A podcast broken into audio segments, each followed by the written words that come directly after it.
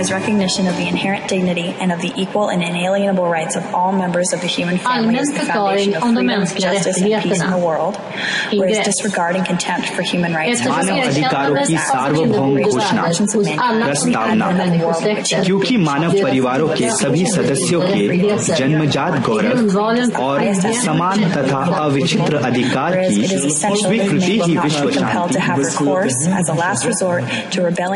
Everyone has the right to education. Jeder hat das Recht auf Bildung.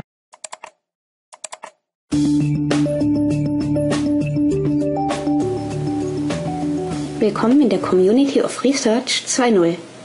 Ich bin Sabine Siemsen und baue dieses Projekt im Rahmen meines Masterstudiums Bildung und Medien E-Education an der Fernuniversität in Hagen auf.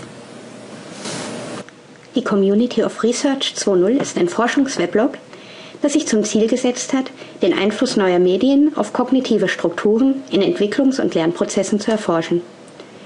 Grundlage dafür ist meine Bachelor-Thesis Strukturgenetische Bedingungen digitaler Literalität. Und genau diese möchte ich mit Hilfe dieser Podcast-Serie veröffentlichen und zur Diskussion stellen.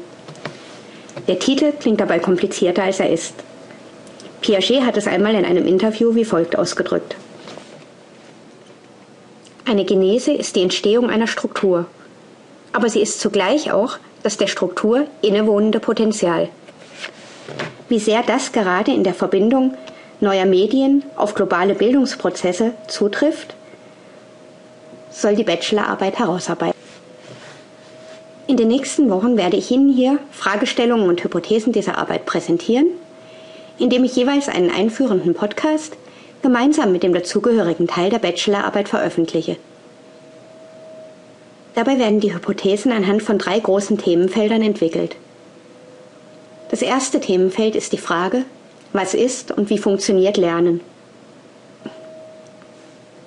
Den Theorierahmen dafür bilden Elias Zivilisationstheorie, Piagets genetische Epistemologie und Stadientheorie, Österdikows Strukturgenese und Dux historisch-genetische Theorie der Kultur. Das zweite große Themenfeld sind dann die neuen Medien und ihr Einfluss auf Entwicklung und Bildung.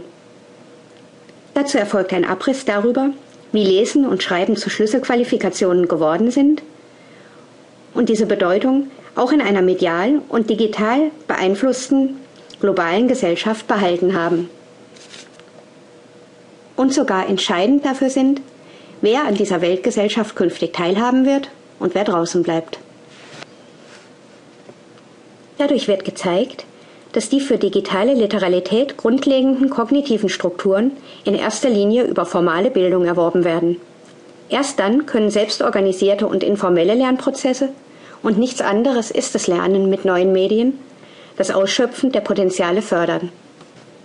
Sinnvoller als die Forderung nach digitaler Literalität als neue Schlüsselkompetenz und sinnvoller als die Frage nach Potenzial oder Barriere ist daher eine Forderung nach formaler Bildung für alle, für alle Gesellschaften, alle Individuen und alle Altersstufen.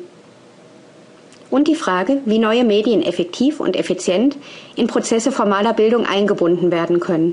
Nicht um diese zu ersetzen, aber vielleicht um sie zu beschleunigen. Die praktische Relevanz dieser Fragestellungen zeigt sich dann im dritten Themenbereich. Anhand des UNESCO-Projekts EFA Education for All und Berichten und Statistiken von UNESCO und United Nations wird die Bedeutung von neuen Medien auf globale Bildungsprozesse und Entwicklungshilfe analysiert und es werden technikbasierte Projekte, wie zum Beispiel das Projekt One Laptop per Child, kritisch auf ihre Alltagstauglichkeit hinterfragt. Mit der Erkenntnis, dass nicht Gesellschaften und Menschen an Technik- und Bildungskonzepte angepasst werden müssen, sondern Konzepte an gesellschaftlich, kulturell und individuell differente Bedürfnisse.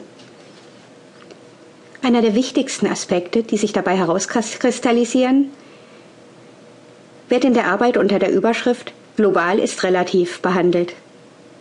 Auch wenn gerne von weltweiter Vernetzung gesprochen wird, die Realität ist davon noch weit entfernt. Dazu einige Zitate, die für sich sprechen.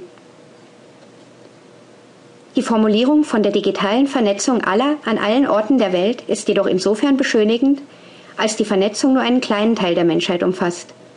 Zwar wird die Anzahl der Internetnutzer im Jahr 2006 die magische Zahl von einer Milliarde überschreiten, dies ist jedoch noch immer weniger als ein Fünftel der Weltbevölkerung.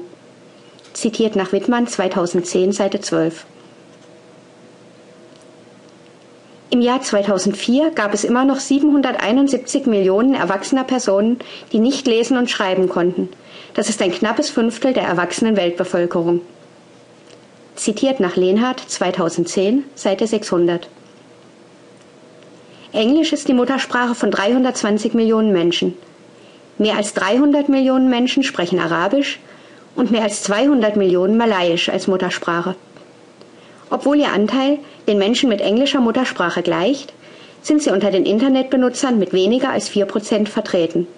Zitiert nach Wittmann 2010, Seite 18. 70 Prozent der Websites sind in den USA angesiedelt und lediglich 5 bis 10 Prozent des Inhalts nicht westlichen Ursprungs, obwohl etwa 80 Prozent der Weltbevölkerung in Entwicklungsländern leben. Zitiert nach Wittmann 2010, Seite 17. Die Quelle für alle hier verwendeten Zitate finden Sie in der Literaturliste auf der Website Community of Research 2.0. Genau dieser Aspekt soll auch über das Intro, das dieser Podcast-Reihe vorausgeht, verdeutlicht werden. Sie hören hier Ausschnitte aus der Deklaration der Menschenrechte in verschiedenen Sprachen. Diese entstammen dem Internetprojekt United Sounds. Hier wurden bisher von engagierten Internetnutzern die Deklaration in über 370 Sprachen aufgezeichnet und veröffentlicht. Aber versuchen Sie zu schätzen, wie hier der Anteil der verschiedenen Sprachen an der Weltbevölkerung repräsentiert ist? Hören Sie doch einmal rein und urteilen Sie selbst. Sehen Sie den Zusammenhang mit der Fragestellung dieser Community? In diesem Sinne bleiben Sie kritisch und reflexiv.